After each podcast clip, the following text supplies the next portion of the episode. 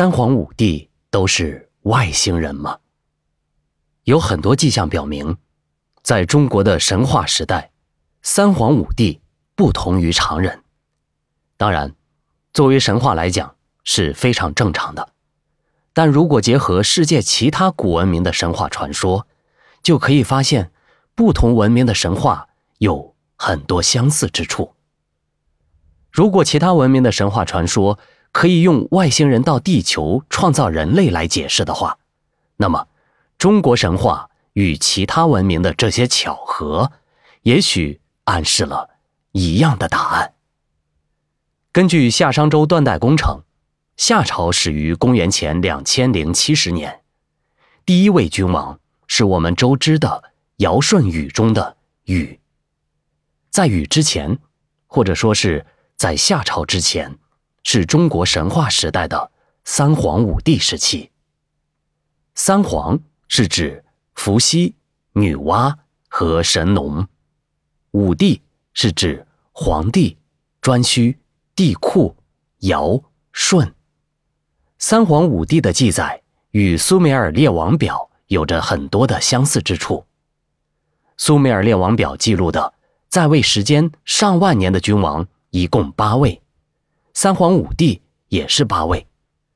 苏美尔列王表记录的第八位君王之后发生了大洪水，而三皇五帝之后也发生了大洪水，其后是大禹治水的十三年。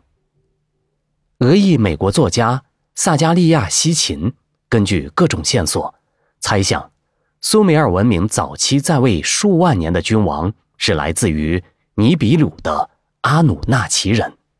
也就是苏美尔神话中的神，可以理解为外星人，其寿命很长。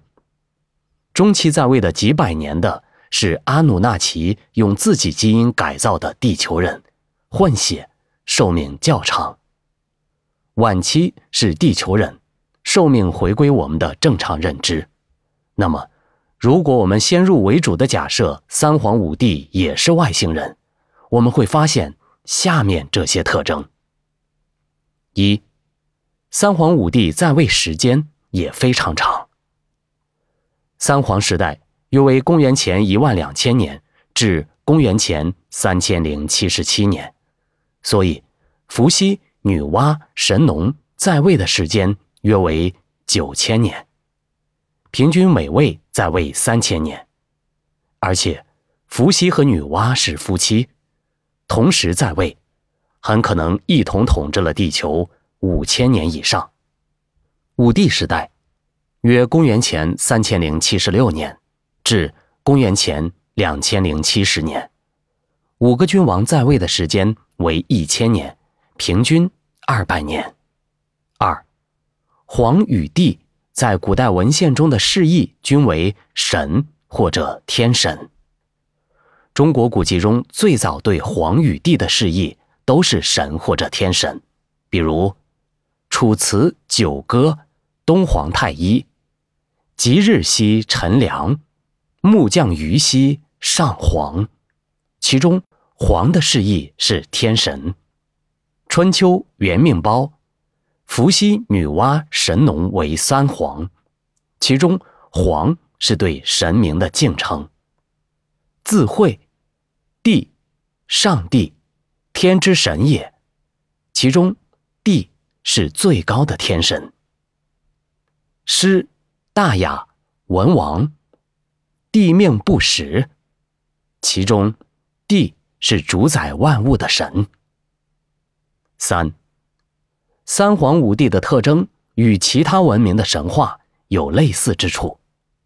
首先。伏羲和女娲是夫妻，也是兄妹。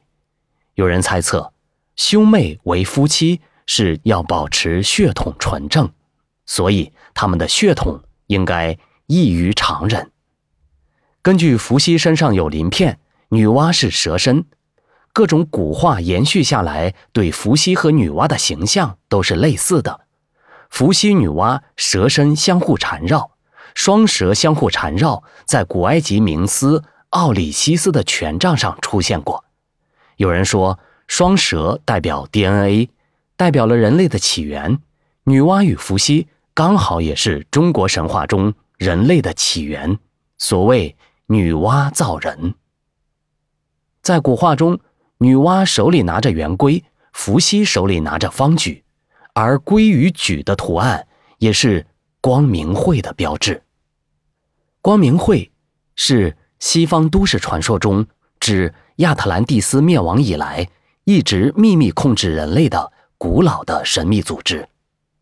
亚特兰蒂斯是在第四纪大冰川时期结束后，约一万年以前沉入海底的，所以光明会的初创时期与女娲、伏羲为同一时期，都以龟与矩为特征，应该不是巧合。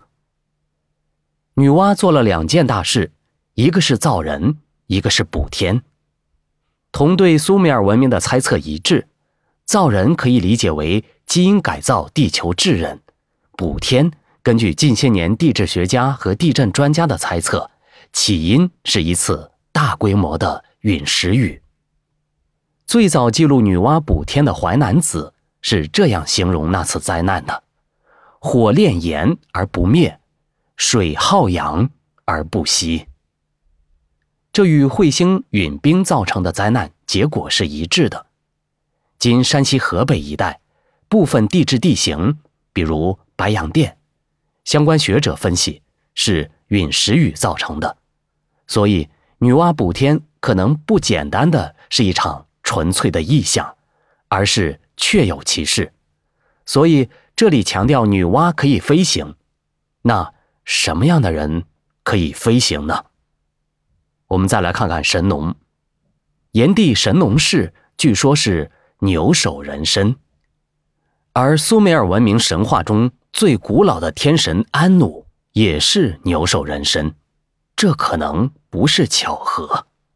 所以，从在位时间、黄与帝的古代汉语释义、三皇五帝的特征一起综合来看，用苏美尔文明的外星人理论也是可以解释得通的。但是，事实真的是这样吗？我们期待。人类学家和历史学家的进一步的探索与发现。